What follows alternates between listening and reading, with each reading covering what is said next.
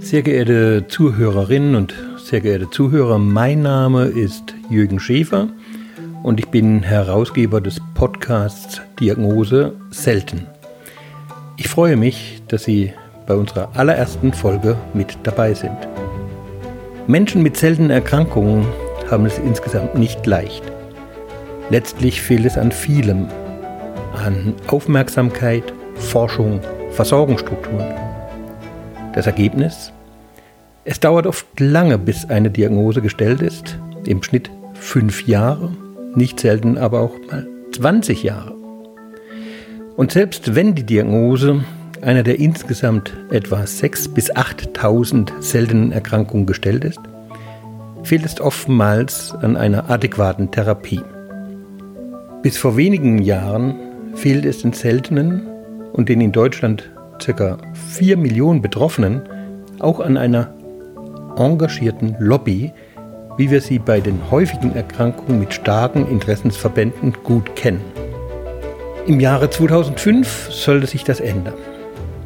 Eine engagierte Frau an vorderster politischer Front übernahm die Schirmherrschaft für die Achse e.V., der Patientenorganisation für seltene Erkrankungen. Doch dabei blieb es nicht.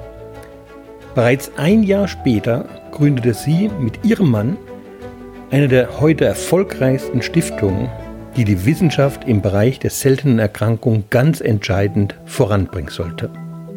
Es ist gewiss nicht übertrieben zu sagen, dass es ohne ihr tolles Engagement in unserem Land um einiges schlechter um die Seltenen bestellt wäre. In ihrer Rolle als First Lady hat sie Meilensteine für die Seltenen gesetzt und damit bis heute nicht aufgehört. Es handelt sich um Eva Luise Köhler, ehemalige First Lady. Die Rare Disease Community ist froh und dankbar, dass es Frau Köhler für uns gibt. Und wir sind froh, dass uns Frau Köhler als erste Gesprächspartnerin der Podcast-Serie Selten Erkrankungen häufiger als man denkt zur Verfügung steht.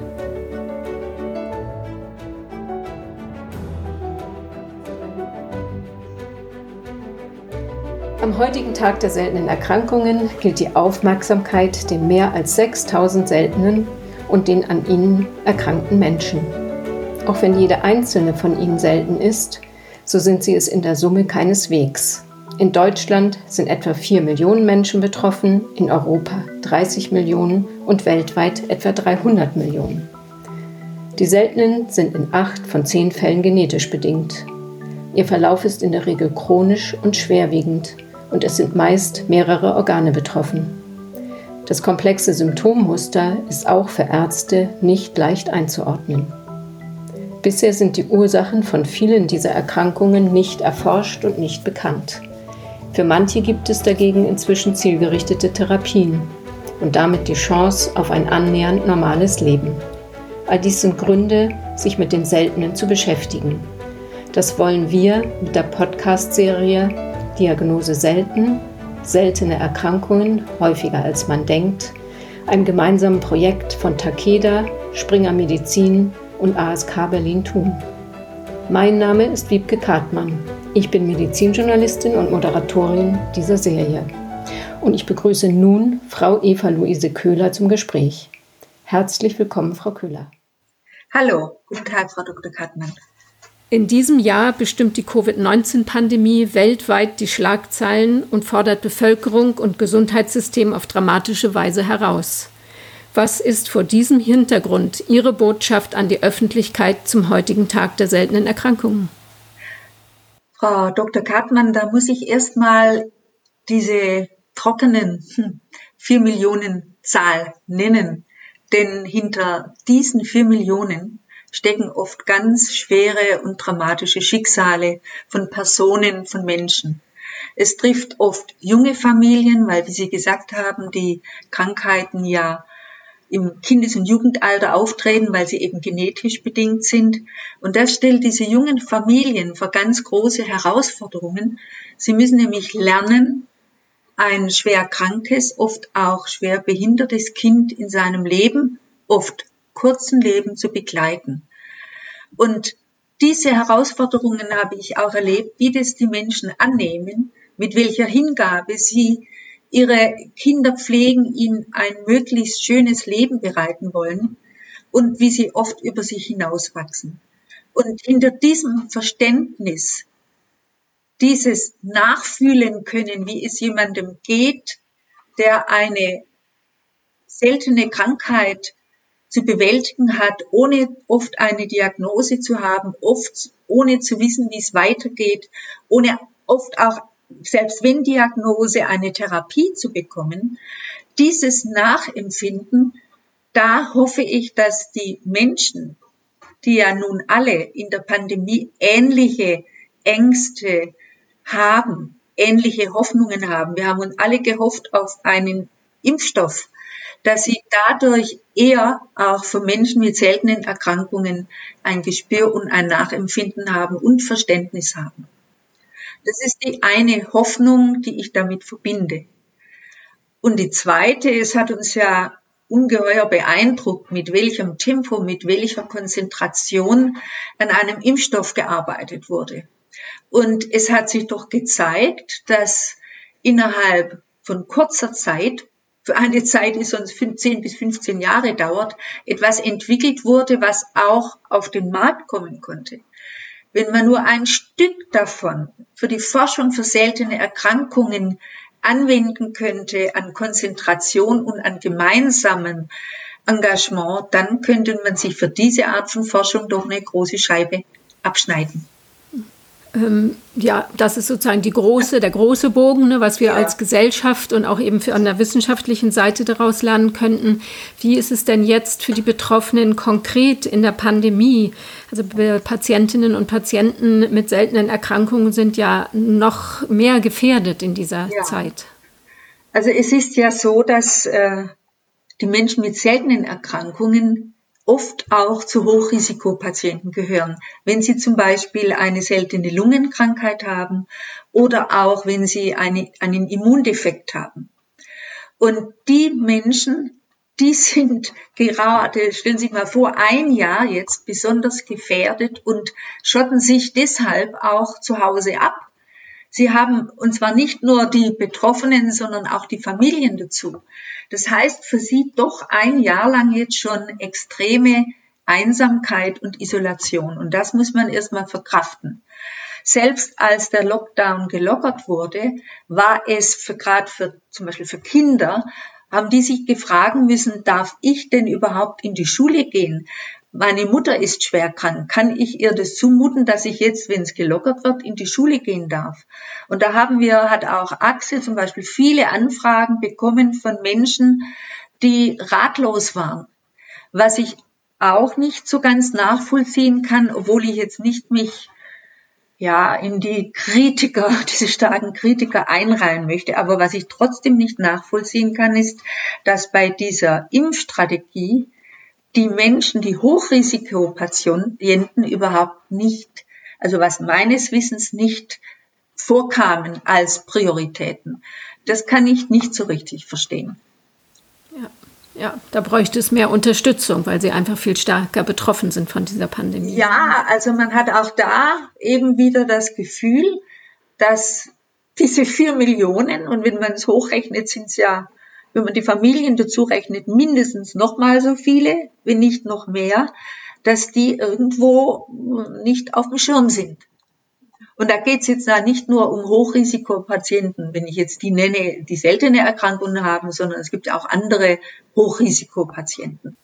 Sie haben ja viel dafür getan, dass die Seltenen mehr auf den Schirm kommen, wie Sie es gerade so schön gesagt haben. Sie haben sich eben seit 15 Jahren ganz stark für die Anliegen dieser Menschen eingesetzt, indem sie eben 2005 als damalige First Lady die Schirmherrschaft für die Achse, die Sie gerade schon genannt haben, also die Allianz chronischer seltener Erkrankungen e.V., die eben eine Patientenorganisation und eine Patientendachorganisation ist, eben als Schirmherrin eingesetzt und äh, seit 2006 dann auch für die Forschung im Bereich der seltenen Erkrankungen, indem sie zusammen mit ihrem Mann die Eva-Luise und Horst Köhler Stiftung für Menschen mit seltenen Erkrankungen initiiert haben und seitdem zu einer bedeutenden Forschungsstiftung entwickelt haben. Wenn Sie zurückschauen auf diese 15 Jahre Ihres Engagements, was hat sich da zum Positiven getan? Also wenn man zurückschaut, muss man schon sagen, dass sich einiges getan hat.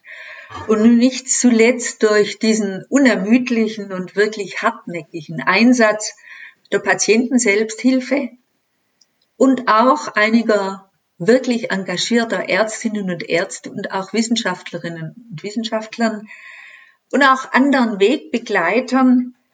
Und deshalb gibt's also zuerst einmal heute wesentlich mehr Awareness, also wie sagt man da, Aufmerksamkeit, Bewusstsein für diese Problematik.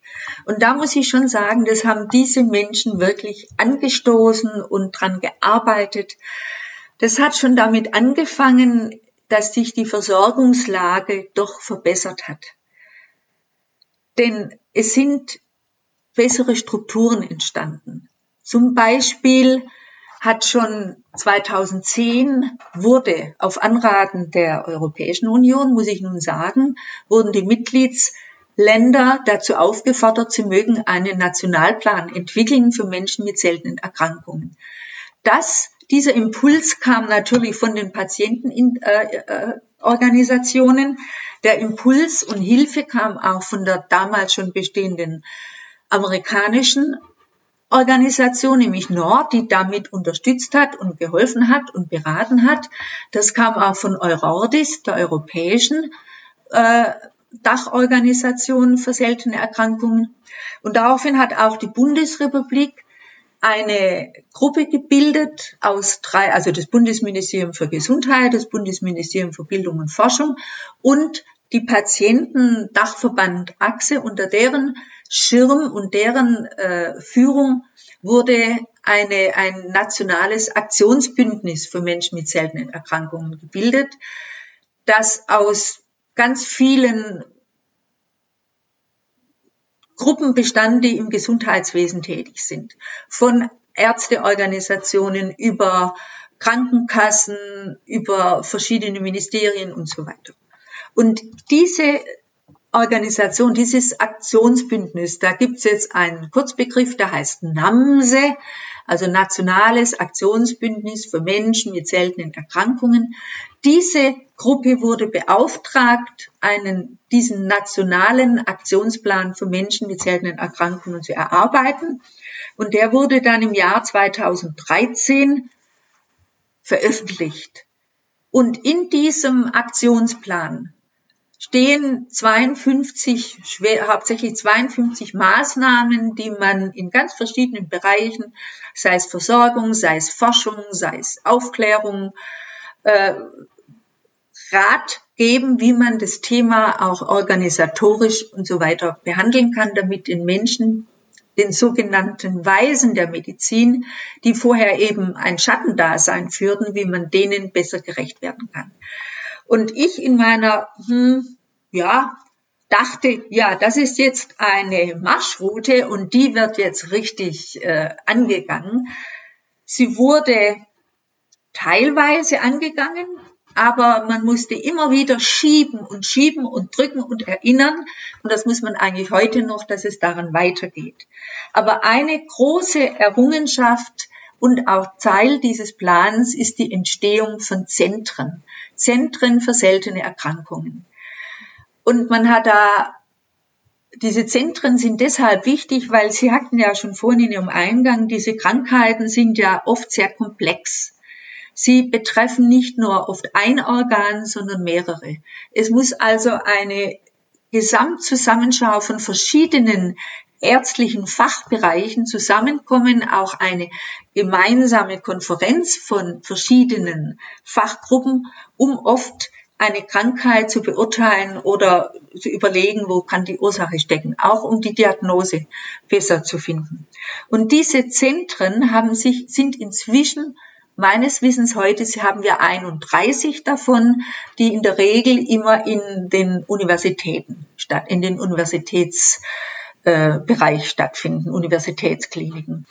Jetzt ist nur wichtig, dass auch bei unklaren Diagnosen und fragen, ob das alles so funktioniert bei meinem Kind und bei meinem, bei dem Patienten, dass die Hausärzte und auch die Kinderärzte bei solchen Situationen ihre Patienten auch zu den Zentren schicken.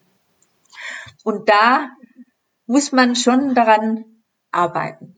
Woran man auch arbeiten muss, ist, dass eben nicht nur national, sondern auch international diese Zentren miteinander verknüpft sind. Aber das sind Dinge, die sich jetzt entwickeln und da bin ich auch, ja, guter Hoffnung, dass das passiert. Es wird ja auch auf europäischer Ebene gibt es ja schon Zusammenschlüsse und Organisationen. Das heißt, Zentren selbst sind teilweise auch in europäischen äh, Vernetzungen drin. Also da wird schon, geschieht schon einiges und das ist doch wirklich schon ein ganz großer, äh, ja, ein großer Erfolg. Das würde ich schon so sagen. Könnten Sie da vielleicht noch mal so ein bisschen konkret verdeutlichen, warum diese bessere Sektoren- oder auch äh, interdisziplinäre Zusammenarbeit von den Ärzten so wichtig ist für die Betroffenen? Ich kann es Ihnen vielleicht an einem, an einer bestimmten Krankheit erläutern. Äh, ich kenne Eltern, deren Kind hat eine, es gibt die sogenannten Speicherkrankheiten. Und diese Speicherkrankheiten, die sind so definiert, dass sich im Körper ein Stoff nicht abbaut. Das kann Eisen sein, das kann in diesem Fall niemand Pick, von der ich jetzt spreche, kann es Fett sein, oder es gibt da eben allerlei Möglichkeiten, was der Körper nicht abbauen kann, was dann dazu führt, dass ganz schrittweise, je nachdem, wo sich dieser Stoff festsetzt, bestimmte Organe nicht weiterentwickeln können oder sogar solche, die schon entwickelt wurden, sich wieder zurückbauen, weil dieser Stoff diese Organe zerstört. Also auf alle Fälle eine sogenannte lysosomale Speicherkrankheit, weil den Menschen ein Enzym fehlt. Das ist so, die Eltern bekommen ein Kind, das, dem sieht man nichts an, das entwickelt sich vielleicht bis zum ersten Lebensjahr wunderbar.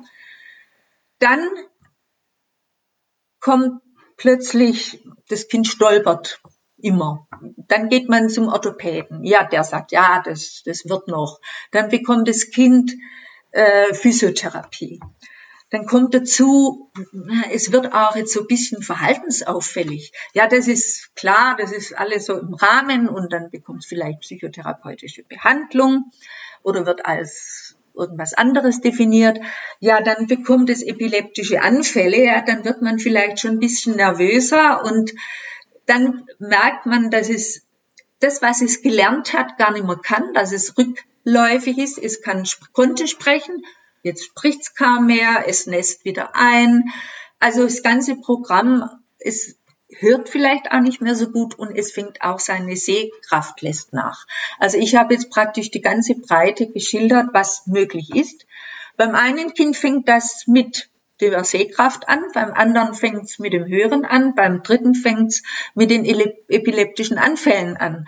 Und das, das klar, die einzelnen Ärzte kennen ihren Bereich. Aber dass das jetzt ein Multifunktions Betroffenheit ist von Krankheiten. Deshalb braucht man eben diese Vielzahl von Fachleuten, die da eine Zusammenschau haben. Und das geschieht oder sollte geschehen in den Zentren, dass man eben verschiedene Fachleute, Spezialisten aus ihrem Gebiet hört und es zusammenführt. Und deshalb sind Zentren so wichtig. Dann kann man auch den Kindern diese Odyssee vom einen Arzt zum anderen und zum nächsten Spezialisten, wo jeder nur seinen Punkt sieht, kann man vermeiden. Deshalb sind Zentren, finde ich, so unheimlich wichtig. Mhm. Also das klingt so, als wenn es einerseits wichtig ist, dass die Eltern eben informiert sind, dass es Zentren gibt, wenn es eben von ärztlicher Seite erstmal nur so unbefriedigende äh, Ergebnisse sozusagen gibt. Äh, einfach, dass die auch selber eben dann wissen, es gibt eine Ebene drüber, wo man sich vielleicht hinwenden kann. Ne? Und dann natürlich auch die Bitte an den Arzt, vielleicht genau. äh, eben mit einem Zentrum Rücksprache ja. zu halten, ja, ja, weil sich nichts bessert. Ja. Aber ich glaube, ich, leider hatte ich von verschiedenen Patienten, was mich erstaunt hat, äh, weil ich dachte, das sei inzwischen so ein bisschen, ja, sagen wir mal, ausgestorben, dass die niedergelassenen Ärzte und Kinderärzte nicht gerne loslassen und dass sie ein Problem haben, sich einzugestehen, dass sie jetzt das Problem nicht lösen können. Aber ich glaube, und dadurch dann versuchen, die Patienten bei sich zu behalten und nicht so schnell bereit sind, sie weiter zu, zu leiten. Ich glaube, dass sich diese Einstellung, ich hoffe es, immer, dass die weniger wird, sondern dass die Ärzte von sich aus dann auch kein Problem haben, die Kinder oder die Patienten weiterzuschicken, wenn sie einfach merken, sie können das nicht lösen. Denn es wird doch auch niemand erwarten, dass ein niedergelassener Arzt oder ein Kinderarzt diese ganzen mindestens 6000 seltenen Erkrankungen kennt. Oder äh, da wird ihm auch niemand einen Vorwurf machen. Und dieses auch selbstverständlich, ich muss es alles wissen und können und dann ein Versagensgefühl haben, das, ich glaube aber, dass das langsam oder inzwischen hoffentlich schon abgenommen hat. Das ist ganz wichtig, dass die Ärzte auch einen Blick bekommen, und das werde ich nachher nochmal auch benennen, dass sie merken und auch spüren, da ist etwas nicht in Ordnung, das ist etwas mehr als nur hm, wächst sich aus, ja, sondern da ist wirklich ein, könnte ein Problem dahinter stecken. Und ich würde ein Kind lieber zu schnell als zu spät in so eine, in ein Zentrum schicken. Denn das Schlimme ist, dass es ja auch dadurch manchmal Dinge verzögert werden und Behandlungen, die man hätte äh, anwenden können, denn es gibt ja durchaus auch schon Therapien für bestimmte Erkrankungen. Wenn man die anwenden würde, dass dann sehr viel Schaden, der nicht mehr zu beheben ist, äh, verhindert werden kann. Und das würde mich jetzt noch mehr belasten, wenn ich äh, die Zeit verschlafen hätte, wo man noch hätte was tun können. Und da gibt's leider eben auch Beispiele. Und das sollte jetzt nicht mehr passieren. Das heißt einfach, ähm, es sollten mehr die Alarmglocken angehen. Irgendwie ist was ja. merkwürdig oder nicht so leicht einzuordnen an diesem Patientenfall äh, und man wendet sich dann an ein Zentrum. Also dass genau. dieser Schritt hin zum Zentrum ja. einfach früher geschieht, um eben genau. bei den seltenen Erkrankungen, ja. wo es immerhin schon eine Therapie gibt, diese Zeit nicht zu verpassen, wo man noch wirklich was drehen kann zum Positiven. Ja, und in dem Zusammenhang, das hat jetzt mit den Zentren nicht direkt was zu tun, wenn es jetzt um diese Früherkennung der Diagnose geht. Da gibt es ja auch ein Instrument, nämlich des Neugeborenen-Screening. Und meine erste Frage bei den Enkelkindern war natürlich, habt ihr das Neugeborenen-Screening gehabt, weil man ja schon etwas bewusster da ist. Aber es ist auch festgestellt worden, dass eben gerade schon im kleinen, im, im Säuglingsalter bestimmte Krankheiten da sind. Nämlich zum Beispiel Unverträglichkeiten. Es gibt da eine Krankheit, die heißt lysinurische Proteinintoleranz. Das ist eine Intoleranz für bestimmte Eiweiße, die die Kinder nicht verarbeiten können. Wenn sie nicht behandelt werden, werden sie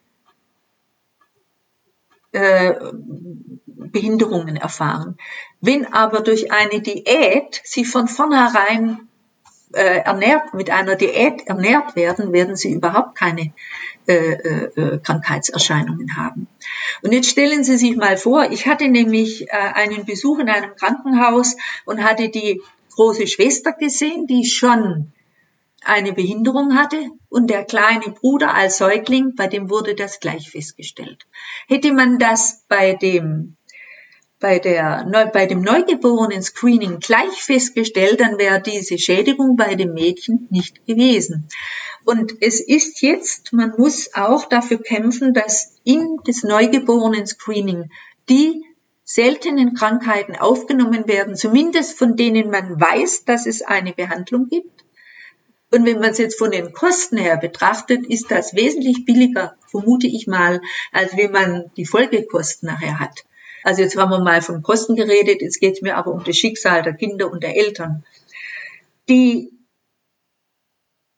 also die auf, oder auch von Krankheiten, die, wo sehr bald eine Therapie zu erwarten ist, dass man da eben sehr schnell dann reagieren kann, die in dieses Screening aufzunehmen. Mhm. Für eine Vielzahl dieser seltenen Erkrankungen ist es ja leider so, dass noch nicht die Ursachen bekannt sind und dass ja. es auch keine Forschung zu Therapieansätzen gibt und dass ja, wie es vorher auch schon mal ein bisschen anklang, der, die öffentliche Hand äh, da auch nicht allzu viel Forschungsaktivitäten unternimmt. Welche Bedeutung kommt daher fördernden Stiftungen wie ihrer äh, Eva Luise und Horst Kehler Stiftung zu? Also zuerst einmal muss ich sagen, dass die Stiftung schon, wir verstehen uns schon als Motor und als treibende Kraft, um in selben äh, Erkrankungen zu forschen. Und Stiftungen, es gibt ja auch größere Stiftungen wie die Charité-Stiftung oder die Resenius Stiftung. Das sind große Medizinstiftungen, die schon einiges äh, angesteuert haben, also angefangen haben und auch Unternehmen.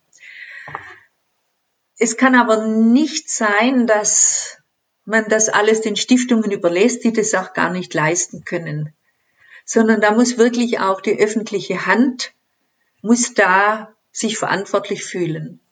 Stiftungen sind schon wichtig. Wie gesagt, weil sie eben auch als Motor und als Antreiber und als Erinnerung und als Motivator äh, aktiv sind.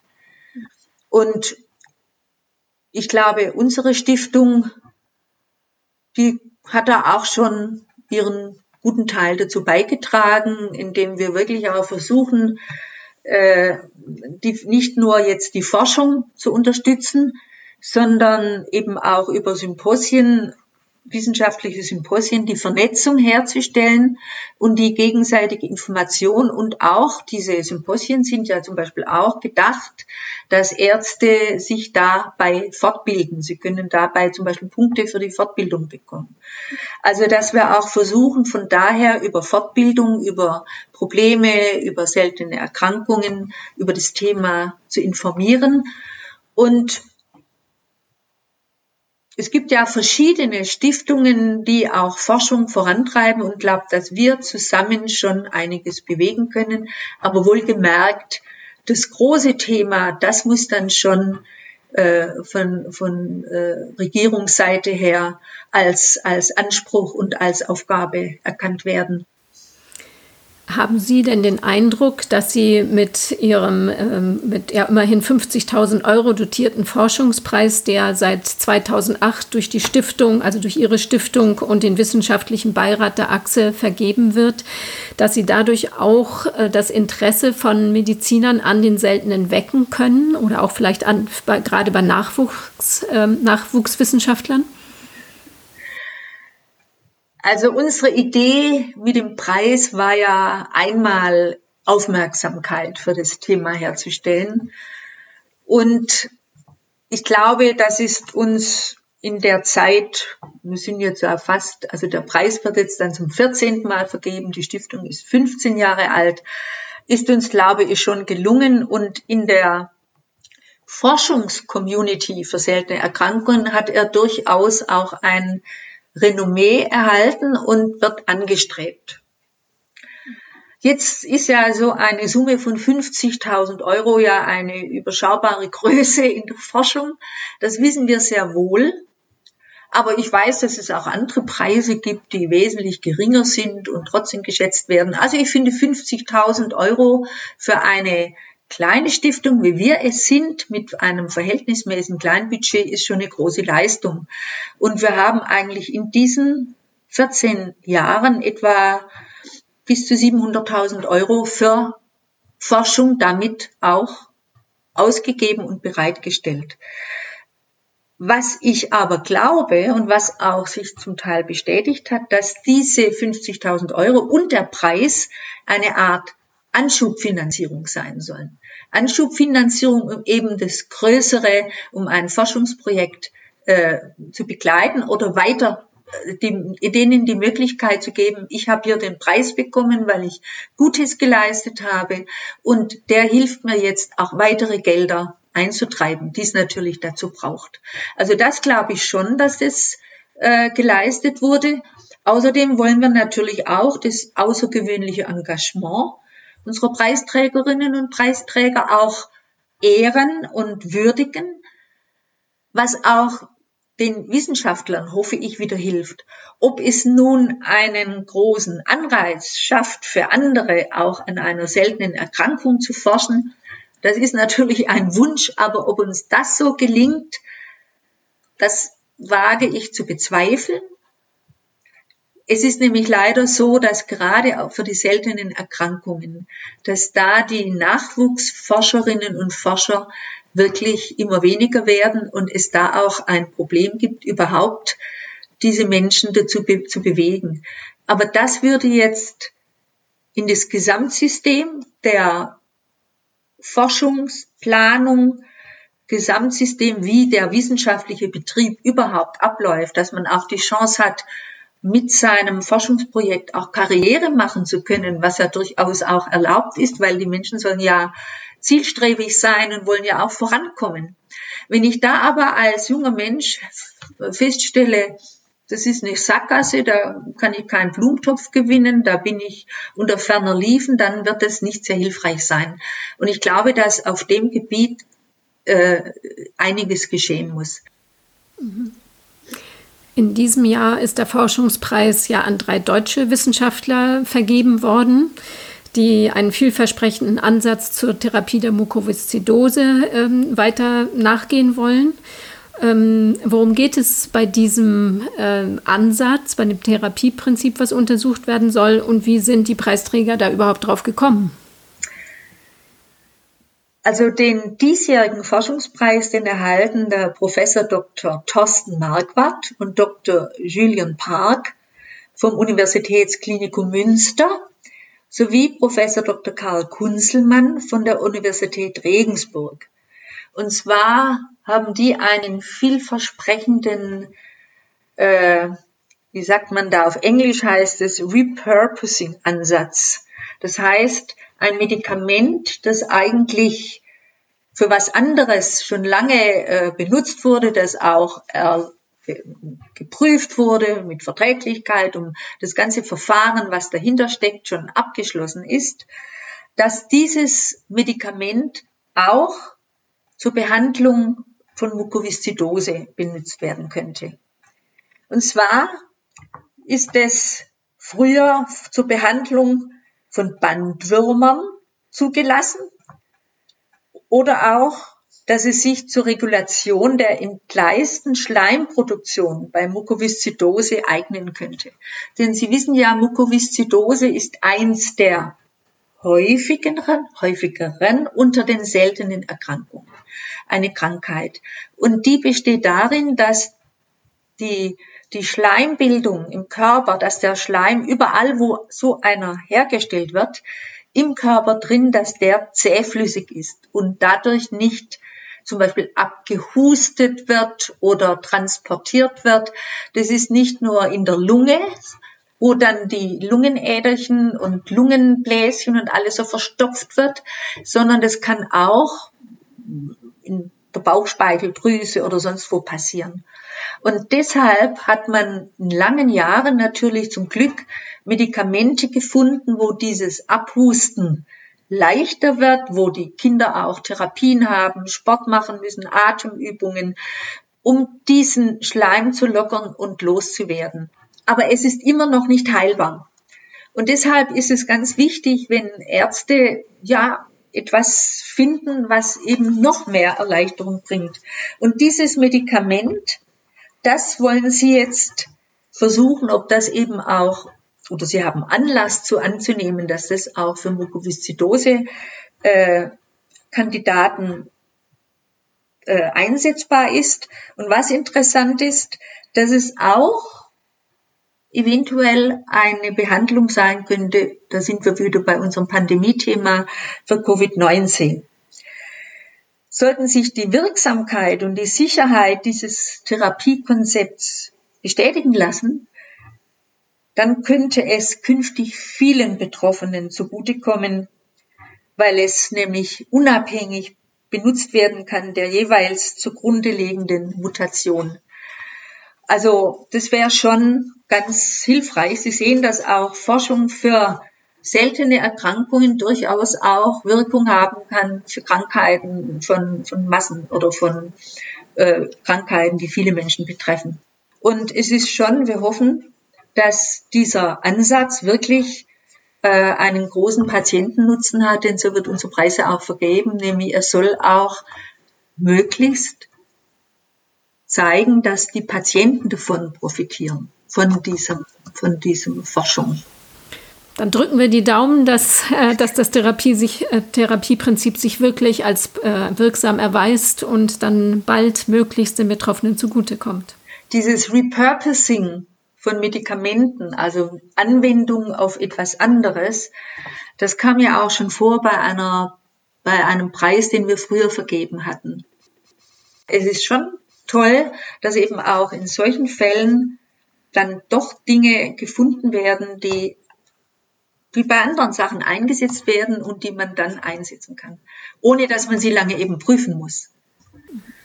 Also auch ein Beispiel, wie, wie ja. wichtig eben Vernetzung in der Forschung ist und auch im Denken eben, wenn man ein unklares Symptommuster vor sich hat. Also insgesamt klingt es ja, als wenn sich schon einiges zum Guten entwickelt hat in diesen vergangenen 15 Jahren. Wo sehen Sie jetzt denn den dringlichsten Handlungsbedarf für die nächsten Jahre? Also das sind erstmal würde ich, für mich sind es in meinem Groben jetzt äh, vier Punkte. Das erste ist im Bereich der Versorgung. Wir haben ja jetzt zum Glück diese Zentren für seltene Erkrankungen. Was aber noch nicht geregelt ist, dass diese Zentren auch einen Qualitätsnachweis bringen müssen, also eine Zertifizierung bekommen müssen. Zum Zweiten, dass eben die Finanzierung dieser Zentren gesichert ist was wiederum dazu führt, wenn die nicht gesichert ist, dass die Ärzte, die da voller Engagement und Elan arbeiten, dass die langsam abwandern. Und dann haben wir wieder das ein ganz ernsthaftes Versorgungsproblem. Wir wollen gerne doch, dass diese Zentren auch in den Landeskrankenhausplänen aufgenommen werden. Ich weiß, dass in Baden-Württemberg das schon geschehen ist, aber es muss auch die die Finanzierung auf irgendeine Weise gesichert sein. Und auch die Vergütung muss geregelt werden, dass das auch so äh, zufriedenstellend ist, dass nicht alle abwandern wollen. Das ist erstmal was ganz Wichtiges. Zum Zweiten geht es mir um die medizinische Ausbildung. Da denke ich, muss auch ein anderes Konzept geschaffen werden, dass die Ärzte oder angehenden Medizinerinnen und Mediziner, aber auch überhaupt die im medizinischen Betrieb agierenden, also was weiß ich, auch Physiotherapeuten oder äh, solche Leute, dass die auch eine Einstellung bekommen, ich darf nicht nur nach dem Geregelten schauen, das, was ich schon weiß, sondern ich muss immer auch das Ungewöhnliche im Blick haben. Da gab's mal einen Satz von, von äh, ich hatte das so mal gehört, es wird so gelehrt, würde gelehrt.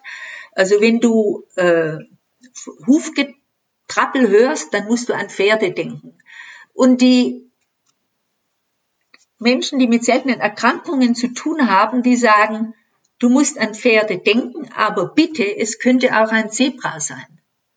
Dieses Bild des Zebras, also auch an das seltenere, nicht gerade jetzt auf dem Schirm seiende. Also Frau Professor Grüter sagte ja, es muss eine Haltung anerzogen werden, auch über den Tellerrand hinauszuschauen und auch das Ungewöhnliche, und zwar im ganzheitlichen Bereich auf dem Schirm zu haben. Und ich persönlich denke, dass man in Fortbildungen für die, wenn auch Ärzte äh, Fachärzte werden, dass auch in ihrem Bereich eben auf seltene Erkrankungen und Erscheinungsbilder hingewiesen wird. Selbst wenn diese Krankheiten vielleicht einmal in der Praxis da sind. Dass die Ärzte schneller erkennen, da könnte eine seltene, diese seltene Krankheit hinterstecken, ich reiche weiter. Nicht, dass sie denken, sie würden selber behandeln, weil sie haben oft das Instrumentarium nicht dazu, sie haben die technischen Voraussetzungen nicht dazu, wie diese Zentren, die natürlich dann auch mit den modernsten Diagnosemitteln und Untersuchungsgeräten und so weiter ausgestattet sind. Ich glaube, das kann ein niedergelassener Arzt oder äh, kann das gar nicht leisten. Also wichtig ist einfach die Ärzteausbildung, da muss sich etwas ändern und da muss auch was geschehen, damit Ärzte eben auch da einen Blick dafür bekommen. Ich muss das Außergewöhnliche auch erkennen. Das Dritte, und das halte ich für ganz wichtig, da geht es mir um die Forschung. Wir hatten ja schon vorher über die Notwendigkeit gesprochen, dass auch der Staat dafür eine Verantwortung übernehmen muss. Es ist jetzt nicht so, dass er das nicht tut. Aber ich sage so ein bisschen, die Forschung für seltene Erkrankungen, die sitzt so ein bisschen am Katzentisch. Für alles oder für vieles, nicht für alles, für vieles gibt es Zentren. Es gibt Zentren, glaube ich, für Krebs, Krebserkrankungen. Es gibt Zentren für äh, Demenz, es gibt also verschiedenste Zentren. Es gibt, wird jetzt auch ein Zentrum für Kinderkrankheiten geben, aber es gibt kein Zentrum für seltene Erkrankungen. Für mich Sie meinen jetzt im Sinne von Forschungszentren? Ja, ne? Forschungszentren, ja. wo geforscht wird. Was ich finde, wir müssen eine Instanz haben oder eine Instanz schaffen, die Forschung an seltenen Erkrankungen koordiniert und bündelt und die Ergebnisse auch speichert. Und so ein, ein, äh, eine Instanz hielte ich für ganz wichtig. Das nämlich gebündelt und weil dieses Thema ist so vielschichtig, dass das schwierig ist, wenn das von einzelnen Stellen, je nachdem, wie es gerade ansteht, äh, behandelt wird, sondern ich denke, da muss auch gerade für die ganz schweren Erkrankungen, es sind ja tausend Kinder, die pro Jahr an einer seltenen Erkrankung sterben. Und diese sehr lebensgefährlichen Erkrankungen und wirklich ganz dramatischen, an die, da sollte eine Stelle sein, die gezielt sagt, um die kümmern wir uns zuerst. Und das geschieht im Augenblick nicht. Dieses ähm, an einer Stelle Sammeln dieser ganzen Ergebnisse und auch dieser ganzen Forschungen und Daten. Also dass in so einem Zentrum natürlich auch angelegt werden muss, dieses Gehirn, das äh, zentriert, das alles sammelt, was es da gibt. Denn davon lebt ja diese Forschung. Denn wir müssen eigentlich auf der ganzen Welt wissen, was wird in dieser Krankheit, was wurde da schon herausgefunden, was wurde da untersucht, welche, welche Probleme gab es da. Und wenn das alles gebündelt wird, das muss man natürlich aufbauen. Aber das Ziel ist, dass man das auch international dann an einer Stelle äh, Zugriff hat. Das müsste dann höher gestellt auf einer internationalen äh, Basis sein. Aber irgendwo muss man ja mal anfangen und das wäre erstmal ein nationale Stelle, die so etwas anpackt. Mhm. Messen Sie in dem Kontext eben auch der Digitalisierung sozusagen Hoffnungen bei, dass es die Betreuung der Betroffenen verbessert, weil eben die Informationen stärker gebündelt vorliegen? Ich glaube, dass diese modernen Methoden, sei es Digitalisierung, die ja nun, äh, wo man sehr schnell und äh, seine Daten zum Beispiel in einem Pool gesammelt hat, dass man nicht immer mit einem, mit einem Aktenkoffer voller Akten von einem Arzt, Spezialisten zum anderen muss, sondern dass man in, zu einem Zentrum geht, dass meine Daten da gesammelt sind. Und wenn ich zu einem anderen Zentrum gehe, sie da auch gesammelt sind und jeder Arzt schon vorher darauf zurückgreifen kann, dass ich eventuell auch schon äh, nachschauen kann, was ist was wird in einem anderen Land dafür geforscht? Was ist dort jetzt schon äh, erhaltbar, dass ich sowas dann schneller und effektiver haben kann, dass also viel schneller auch eine Diagnose äh, stattfinden kann, was wir hören, was wichtig ist. Die Diagnose muss erstmal sein. Ohne Diagnose gibt es keine richtige Behandlung. Ohne Diagnose funktioniert auch unser Gesundheitssystem nicht, weil sie sagen, du hast keine Diagnose, also wozu dann diese Arznei, wozu diese, das hat ja Folgen, wenn ich keine Diagnose habe. Also es gibt viel Anlass gibt zu Optimismus, weil sich viel entwickelt ja. hat und gleichzeitig ist es eben wichtig, weiter dran zu bleiben, weiter dran zu erinnern an die Seltenen und auch daran zu denken, die möglichst schnell, wenn irgendwas ein bisschen unstimmig ist, an ein Zentrum zu verweisen, damit eben früh dann die Diagnose korrekt gestellt wird und auch früh behandelt werden kann bei denen, wo es schon einen Therapieansatz gibt. Genau. Ich danke Ihnen dafür das Gespräch, Frau Köhler, und wünsche Ihnen weiterhin viel Erfolg durch auch Ihr Engagement bei den seltenen Erkrankungen. Dankeschön. Und wenn Sie, liebe Hörerinnen und Hörer, uns Feedback zu diesem Podcast geben möchten, so können Sie dies unter folgender E-Mail-Adresse tun: podcast@diagnose-selten.de. Und im März erscheint die nächste Folge dieser Podcast-Serie dann zu einer konkreten seltenen Erkrankung. Seien Sie gespannt. Wir freuen uns, wenn Sie wieder dabei sind und bis dahin auf Wiederhören.